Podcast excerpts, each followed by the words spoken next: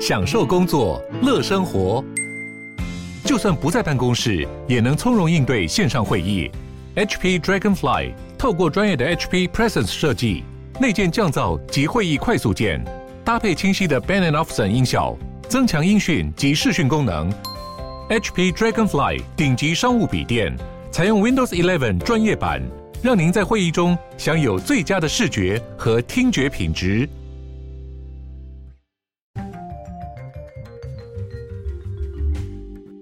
Hello，大家好，欢迎回到世界忙什么的 World in Five Minutes，我是节目的主持人 Morris。那今天呢，我们要来跟各位 follow up 的一则新闻呢，则是我们过去跟各位有聊过的一则新闻，就是关于巴西二零二二年的这个总统大选。那这个我记得我们应该是十月初或者是十月第二个礼拜的时候，有跟各位分享讨论到巴西的这个总统大选，跟他为什么对我们的这个有影响，跟它的重要性。那这个大家可以到上一集去听整个故事的背景啦。那今天这一集呢，我们要来讲到的是说，诶，巴西的这个总统大选，因为他第一轮选举的时候有超过十二名的总统候选人，那嗯，其实九十二 percent 的票。都到了前两名的候选人，就是嗯，这个波索纳洛以及卢拉卢拉。那可是呢，没有人超过这个半数，所以导致他们必须要做一个 runoff election，就是第二轮的这个选举。那第二轮的选举在。这个十月三十号的时候已经开票，然后已经确认了这个最终的选举结果。那最终的选举结果呢，就是由这个前总统，就是那个工人党的卢拉，以极小的差距击败这个号称南美川普的现任总统，呃，极右翼的现任总统波索纳洛。那这个第二轮的选举呢，很有可能会引起这个他们国内的纷争，以及对他们民主系统的一个挑战。为什么会有这样子的结果？因为目前虽然。嗯，卢拉已经宣布，就是他以一 percent 高的差距赢得胜利，取得他的这个下一任总统任期。但是呢，嗯，目前的得票率就是卢拉的得票率是大概五十 percent 点八三，就五十点八三。那波索纳诺其实有四十九点一七，那这个接非常接近，它其实相差不到嗯一个百分点。高稍微高于一个百分点而已，那这样子的问题其实就会变成说，嗯，这个就要取决于说人民对这个投票系统的信任度以及。这个失败者，或者是说就是选输的人，要怎么样去面对，然后要怎么样说服自己的选民去相信这个获胜的候选人，以及相信这个民主的选举。那如果两方都愿意很很和平的合作，促成这个和平的政权转移，以及这个嗯对民主的一种。保护跟信任的话，那当然不会有任何问题。但是目前所有的焦点都放在波索纳洛以及他的支持者身上，因为他到目前为止都还没有正式的全然败选，就是他还没有承认说他真的输了，然后由这个卢拉获胜。那很多人都会质疑，或者是说，嗯，在 expect 他可能会提出抗议以及。就是像他之前所说的，他不信任巴西的电子投票系统，让他会提出呃，不管是上诉啊、抗议，甚至是发动这一些，嗯，最可能最极端的，就是用临时的这种戒严或者是行政呃条令去影响国家政权的转移了。那因为过去几个月以来，他已经不是单次的在这个没有证据的情况下，已经重复多次的去质疑巴西的这个电子投票系统存在舞弊。那甚至呢，嗯，还有很多他认为说有很多其他机构都在呃故意在策反他这样子啦。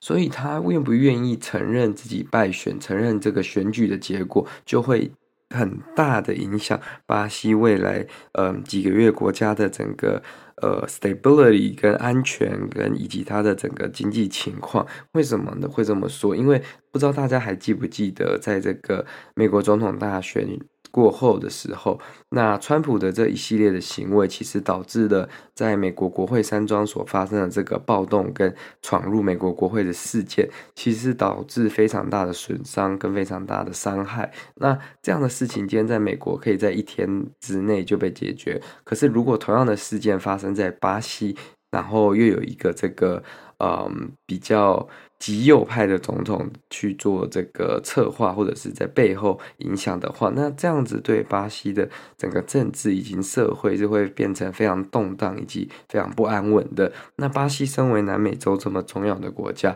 会导致整个南美洲的整个稳定以及南美洲的经济，甚至是我们呃全世界 rely 我们依赖巴西的这些天然资源，都会产生这个供应链被截断，甚至是说整个失衡或者是。是供不应求等等的这个情况，这是一个非常严重也值得大家关注的。那虽然波索纳若这样子的行为跟这样子极右翼的这个理念，这是值得大家去探讨，也是嗯非常比较没有那么有 sportsmanship，没有运动家精神的一个示范了。但同时间，这个总统当选人卢拉呢，为什么会这么有争议？这原因是因为这个其实是他的第三任总统任期，他已经七十七岁了。他曾经于这个二零零三年到二零一零年的时候。就是担任巴西的总统，就是做呃两任的总统。那他在二零一零年卸任的时候，其实他的民调是非非常高的，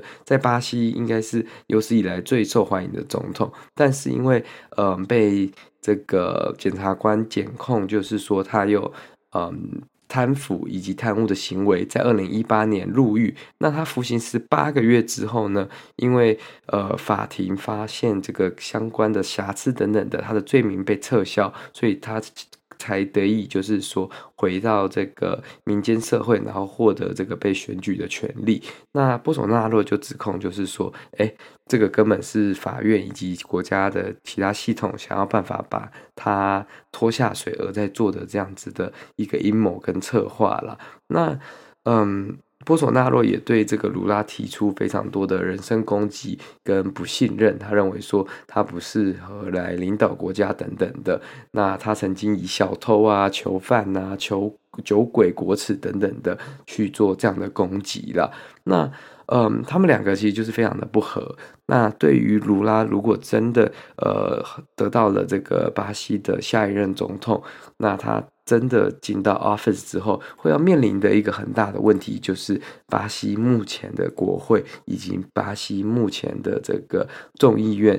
的这个名额，因为目前众议院呢还是由波索纳洛的自由党赢得九十九席，那他们还是最大党。那在参议院呢，自由党赢了十四席，但是呢，呃，卢拉的这个工人党只有八席，所以变成说他要面对一个非常保守的国会，一个非常极右的国会，他要怎么去推动他的政策？他要怎么跟这个极右的这些呃政治人物、国会议员去找到一个中间的 balance？要怎么让大家都能开心？要怎么推动国家的事务？这会是一个非常困难的一点了。